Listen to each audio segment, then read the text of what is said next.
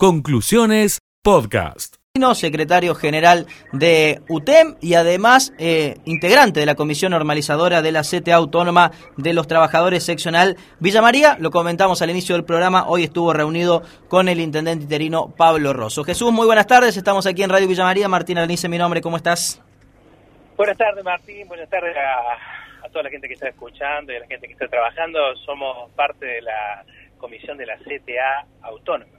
Sí, CTA. Pertenece a los trabajadores y integra a los trabajadores y trabajadoras, pero eh, por ahí la precisión es necesaria. Ah, eh, no sé qué dije. ¿Qué fue lo que dije?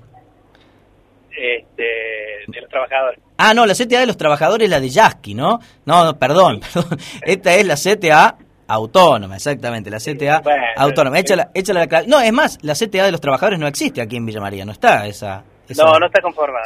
No está conformada. Una, menudencia. Vamos a, lo, a lo importante, exactamente. Bueno, Jesús, lo comentábamos hace un ratito nada más aquí en la radio. Fue importante el gesto ¿no? que ha tenido el intendente interino Pablo Rosso, en primer lugar por reconocer esta comisión normalizadora y por otro lado también reconocer por primera vez a la UTEM como gremio recibiéndolos en el, en el municipio, ¿no? Para hablar del tema paritarias. ¿Cómo lo han visto ustedes desde el punto de vista simbólico, desde el punto de vista político, más allá de la cuestión fáctica, ¿no? del diálogo por el tema eh, salarial.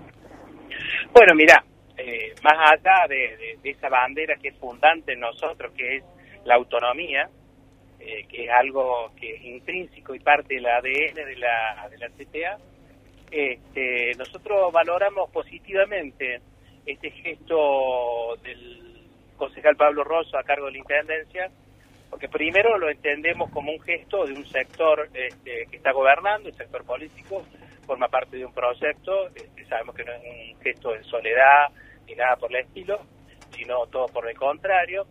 La sociedad le había pedido una reunión por el tema municipal, detallándole cuáles eran los temas que se querían tratar, que fueron los tratados allí en la reunión, eh, la concedió y la concedió sabiendo este, claramente que uno de los que concurría era, bueno, quien te habla, titular de la Secretaría General de la UTEM. Eh, hablamos largamente, más de una hora. Eh, la reunión estaba prevista por mucho menos tiempo, pero bueno, pudimos repasar en una primera reunión eh, que nos dejó un sabor de buen, buen clima para seguir trabajando, así lo manifestó él.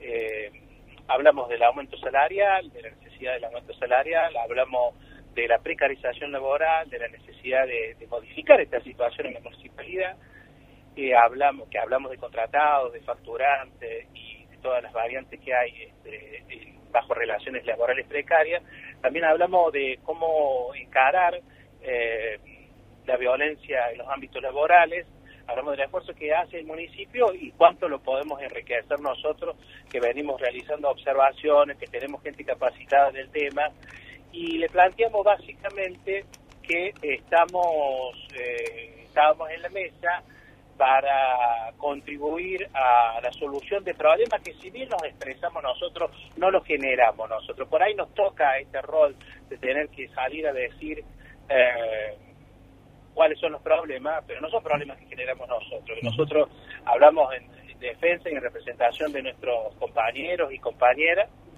y que muchos de esos temas a veces no se pueden solucionar porque no había un vehículo para transmitirlo, un nexo este, con el Ejecutivo. Bueno, la primera medida que tomó fue designar a alguien con quien nosotros vamos a mantener el diálogo dentro del Poder Ejecutivo. Y ¿Con quién? Este, ¿Con quién? Con el jefe de asesores. ¿Con el jefe de ¿Quién es el jefe de asesores? Eh, Gerardo Russo, que ah, eh, participó activamente de la reunión, eh, una persona que hace varios años está en este proyecto político y hace varios años está dentro del municipio, que conoce la realidad de los empleados, porque fuimos repasando la realidad de los valencianos, la, la realidad de otros sectores como biblioteca, cultura, corralón, eh, seguridad ciudadana, salud, eh, con toda su diversidad, y así fuimos hablando de problemáticas generales, eh, lo que le está pasando a los compañeras, los compañeros, también hablamos de la gente del polo, el polo de la mujer, la necesidad de respeto a los derechos de quienes están trabajando allí, Bueno, eh, lo que logramos, en definitiva, Rosso nos plantea un camino de trabajo a la cual nosotros adherimos, eh, así que estamos esperando ya la convocatoria para una próxima eh, reunión, para trabajar en comisiones, eso por el lado de los municipales. También se comprometió a realizar reuniones con la CTA por las subcomisiones que tiene la CTA, como territorio, vivienda, hábitat, y que ya empezamos a trabajar este, de manera fuerte.